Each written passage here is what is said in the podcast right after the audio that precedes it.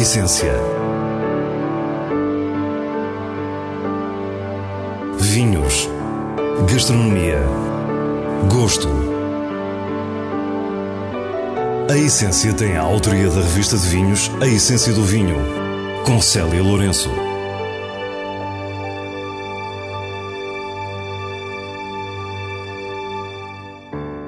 Boa noite. Para esta última essência antes das férias de verão, rumamos a sul. Primeiro, António Massanita recebeu-nos na nova adega dos vinhos Fita Preta em Évora. Depois, se estamos a falar de verão, fomos até ao incontornável Algarve para conhecer os vinhos do Morgado do Quintão. As habituais sugestões para a garrafeira e para a biblioteca completam o programa. Fique e descubra a nossa proposta para o que é realmente essencial.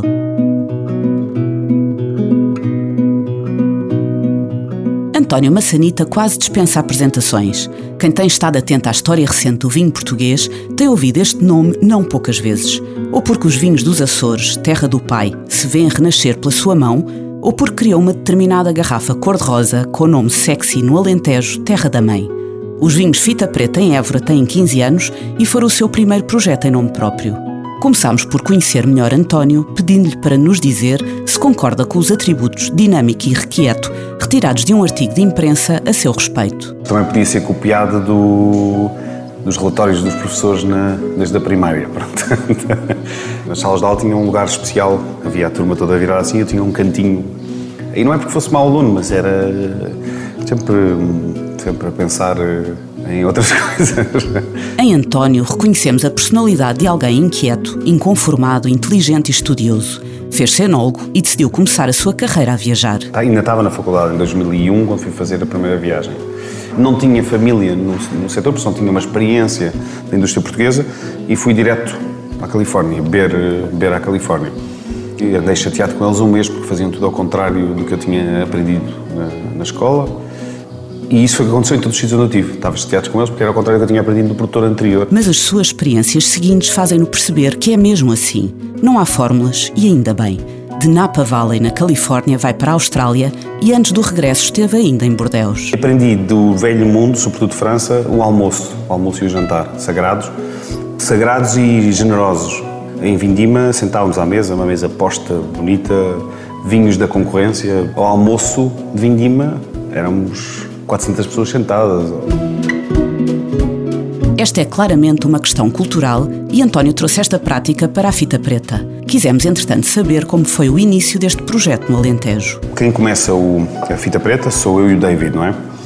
O David já era viticultor no Alentejo, tinha uns 20 uh, projetos de consultoria. Conheci o David, comecei a acompanhá-lo nas vinhas e em 2004 decidimos começar um projeto de vinhos. David Booth acompanhou a construção do projeto até à sua morte prematura em 2012. O sucesso foi conquistado passo a passo, já que arrancou com pouco dinheiro. E logo nesse início, num rasgo de criatividade e ousadia, é lançado um vinho que viria a mostrar-se fundamental para o negócio. O Sexy nasce logo no início, por isso há dois vinhos, o Preta e o Sexy. Queríamos nomes curtos, queríamos nomes que explicassem o que era. Um, e por isso o primeiro vinho era Preta, era um vinho escuro, concentrado, garrafa fizemos de acordo uh, e era o preta. O outro, o vinho era divertido, não era um, era um vinho sem pretensões, o primeiro sexy, uh, aberto de cor, uh, goloso. E é a tia de António Massanita, profissional de marketing, que avança com o nome. Porque não sexy. E eu, sim, sim, a ideia é gira, mas dentro do. o designer todo entusiasmado e saiu praticamente em 3 minutos o, o design atual. Mostraram o resultado a alguns amigos e ninguém gostou. Estava lançada a semente para um espírito como o seu querer provar o contrário do que a maioria achava. Temos que pensar que estamos em lançamento em 2006. Uma imagem rosa de um vinho chamado Sexy em 2006 não é o mesmo que hoje. Um, e a reação era, era visceral. As pessoas ou gostavam ou não gostavam. E se não gostavam, eram contra. Escândalo, que ofensa! Mesmo o meu pai, que é um tradicional, Dizia, via nos olhos dele, meu filho estava tão bem encaminhado, ia para os vinhos e faz-me um vinho chamado sexy. A verdade é que são vinhos sérios, feitos com o cuidado de todos os outros, e o mercado respondeu à provocação. O fenómeno sexy foi o grande responsável pelo crescimento exponencial dos primeiros anos. E chegamos agora à adega onde nos encontramos, parte da recuperação de um edifício lindíssimo e enigmático do século XIV. Este edifício acho que transmite como os Correios dos Açores, como a Talha, como o Terrantejo do Pico, são a mesma conversa. São um bocadinho de atenção, prestar atenção e investir tempo sobre coisas que não são evidentes. Uh, este, este edifício, toda a gente passa na mesma autoestrada que eu, por isso na A6, por isso ele estava à mostra, não é? Mas era preciso sair, encontrá-lo, bater à porta, entender, conversar, perceber a história. E que história? A propriedade é o Morgado de Oliveira, que estava na mesma família há mais de 700 anos. Uma equipa multidisciplinar de cinco historiadores está a trabalhar desde 2016 e muito já se descobriu desta casa que a família acreditava que nunca tinha tido nenhuma relação com vinho. Hoje sabemos que o Dom Martinho de Oliveira legislava as regras do vinho uh, na região. Uh, hoje sabemos que temos vinhas aqui desde uh, 1320, 1404, são pagamentos de, de, vinha. Quer dizer que isto é, essa atração para o sítio teve a ver com uma com cheiro. A própria estrutura desta torre fortificada era um forte indício, com o piso térreo a denunciar a tipologia certa para a função agrícola. Pé direito muito alto e espaços amplos desprovidos de ornamentação. Nas obras de recuperação, encontrou-se também um lagar tardo-medieval, o maior que já se encontrou no Alentejo. Descobrimos as nove portas medievais, uh, janelas de ogiva que testemunham 14 no piso 1, que quer dizer que até lá achava-se que era do 19 e depois achou-se que era do 16 e, e, e, por isso fizemos o que o resgatámos, ou de certa forma resgatámos a história do, do, deste edifício e demos-lhe função.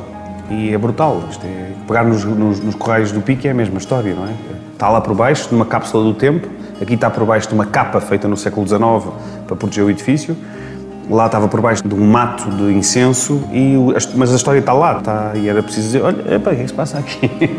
é, e acho que é esse o, o drive. Foi construída uma adega moderna que recebeu a vindima de 2017 e que encontra as caves de estágio precisamente na Casa Histórica.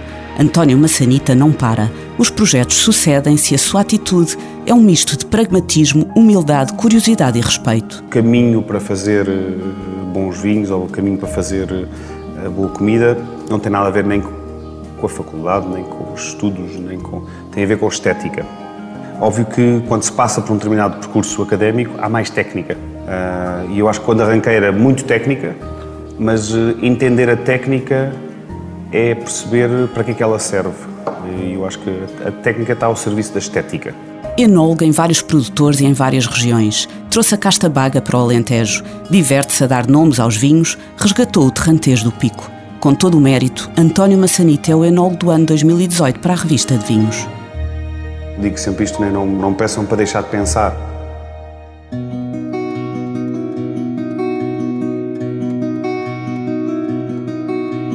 O vinho no Algarve não é um assunto recente, tendo sido conhecido antes mesmo de existirem vinhas na região. Esses primeiros vinhos eram o resultado de trocas comerciais e chegavam nas ânforas gregas quando este povo e os fenícios povoavam o território no século VIII a.C. Foram eles os responsáveis pelas primeiras vinhas e a história seguiu o seu curso, com o Algarve a ter relevância no país vitivinícola. O turismo e a natural pressão imobiliária fez com que no século XX as vinhas quase desaparecessem. Hoje assiste-se a um renascimento da região, mas ainda a procurar protagonismo. Entre Silves e Lagoa está um projeto que surgiu há pouco tempo no mercado, mas que não começou hoje. Não, pelo contrário, é um projeto que começou há 300 anos. Morgado do Quintal é uma propriedade que está na família há, já há muitas gerações. A viticultura sempre fez parte da história de, deste, deste sítio, assim como o olival, eh, mas no fundo há três anos atrás começámos a desenvolver este projeto de aproveitamento das nossas uvas para a nossa própria marca de vinho. No início do século XIX, o Conde Silves fundou o Morgado do Quintão. Felipe Caldas de Vasconcelos é a atual geração à frente da propriedade e é ele o responsável pela decisão de construir uma marca em vez de entregar as uvas à cooperativa. As suas vinhas estão entre as mais antigas da região. Sim, nós temos, nós temos uma coleção de castas uh, regionais com alguma expressão. Eh, porque eh, o Morgado do Quintão foi durante muitos anos talvez a maior vinha algravia. Eh, hoje em dia temos Castelão, Crato Branco e a famosa Negra Mole, não é? Que, é, que é a casta rainha dos vinhos algravios e que, e que está aqui implantada há 70, 80 anos, mais ou menos. As videiras mais antigas têm à volta de 80 anos. O Morgado do Quintão mantém as variedades de uva tradicionais. Felipe diz-nos que esta atitude começou um pouco por teimosia. Teimosia durante muito tempo, porque a minha mãe nunca quis, e o quintão vem do lado do materno, portanto, eh, a mãe nunca quis plantar outras castas ou enxertar estas, as nossas videiras noutras castas comercialmente mais eh, interessantes e sempre quis manter as castas que aqui estavam e que no fundo ela também herdou de alguma maneira. Um, portanto, há essa tradição de, de garantirmos que, que, que, estas castas permanecem uh, do ponto de vista também do legado que recebemos. Por outro lado, num mundo globalizado onde tantos vinhos são iguais, a diferenciação de manter as variedades locais pode ser positiva. De facto, olhando para o panorama dos vinhos algravios, eh, encontram-se castas eh, de todos os lados do mundo e, portanto, nós achamos que fazia sentido para este projeto eh, utilizar aquilo que está cá, ponto um, e também porque acreditamos que o que está cá faz bons vinhos, Uh, e é uma experiência de, de, de consumo também de, para o consumidor diferenciada, não é? A imagem destes vinhos é particularmente feliz. São rótulos de aparente simplicidade que não aconteceram por acaso. Nós achamos que, que há um certo desconhecimento relativamente aos vinhos algravios. Uh, sabemos que o nosso papel pode ser importante porque temos uma, uma área significativa de vinha e queremos levar o projeto além fronteiras e, portanto, quando começámos a pensar no como é que podiam ser estes rótulos, como é que podia ser esta, esta marca, Pensámos também em como é que eh, ela podia estar ligada a este espaço, é uma certa simplicidade de, paredes brancas e, de, e céu azul, não é? Que remetem também para aquilo que é a experiência aqui na Quinta. A mãe de Felipe era a artista plástica Teresa Pereira Caldas de Vasconcelos. A família sempre foi muito ligada às artes e o Morgado do Quintão tem mesmo um programa regular de residências artísticas. Vamos lançar agora em breve uh, o nosso castelão, que tem uma imagem de uma exposição feita pela, pela mãe em Boston nos anos 90 e depois uh, em, em contraponto com um artista português, um artista plástico português, que fez uma fotografia uh, muito bonita aqui de uma, de uma vinha e, nós queremos sempre que esta ligação às artes seja, seja algo que é explorado nos vários, nos vários, nos vários rótulos dos vinhos e, e eventualmente até mudá-los todos os anos para garantir esta diversidade também de, de experiências. No Morgado do Quintão, o enoturismo tem provas diárias e alojamento. Os vinhos esses começaram logo a ser notados e, além de branco e tinto, mostra o Algarve mais tradicional com um palhete e um clarete. No passado mês de junho, no evento Lagoa Wine Show, o Branco Vinhas Velhas 2018 foi um dos vencedores do concurso A Prova dos Cinco. É sem dúvida um projeto que merece toda a nossa atenção. E agora vamos conhecer dois vinhos brancos de ilhas portuguesas que não deve perder. São as sugestões semanais do diretor da revista de vinhos, Nuno Pires, escolhidas nos selos altamente recomendado e boa compra da revista. Da cooperativa vitivinícola do Pico, nos Açores, chega-nos o terroir vulcânico Arinto 2017 que é um branco marcadamente mineral e salino. Um vinho de grande caráter que só podia acontecer nesta ilha atlântica constantemente pulverizada pela espuma do mar. É fresco, suculento, estruturado e perfeito para pratos mais exigentes de marisco. Vai ainda crescer em garrafa e é sem dúvida um vinho altamente recomendado. Terras do Avô Verdelho 2016 é um vinho branco produzido pelo Seixal Wines na Ilha da Madeira. Muito aromático e frutado, alia um lado prazenteiro e alegre à seriedade do seu caráter insular e salino. É uma ótima escolha para as refeições estivais e é uma boa compra para a revista de vinhos. Nos vinhos de bolso de hoje trazemos-lhe o Atlas Gastronómico, do qual poderá tirar partido prático em período de férias, mas que também é um prazer para referências literárias mais exigentes. Esta é uma viagem ao mundo que passa por 39 cozinhas internacionais. A autora, a inglesa Mina Holland, passou pelos vários continentes, por vários países, por várias regiões, para nos apresentar os melhores pratos, receitas, restaurantes e vinhos. Pelo meio, deliciamos com textos de grandes escritores como Mário Vargas Llosa ou José Saramago. É um autêntico mergulho na cultura gastronómica e na geografia sentimental de cada prato. O Atlas Gastronómico é uma edição Lua de Papel. É com o prazer da leitura que nos despedimos, desejando-lhe um grande verão. Em setembro, regressamos com mais vinhos e muitas histórias contadas por quem os faz. Tenha uma boa noite.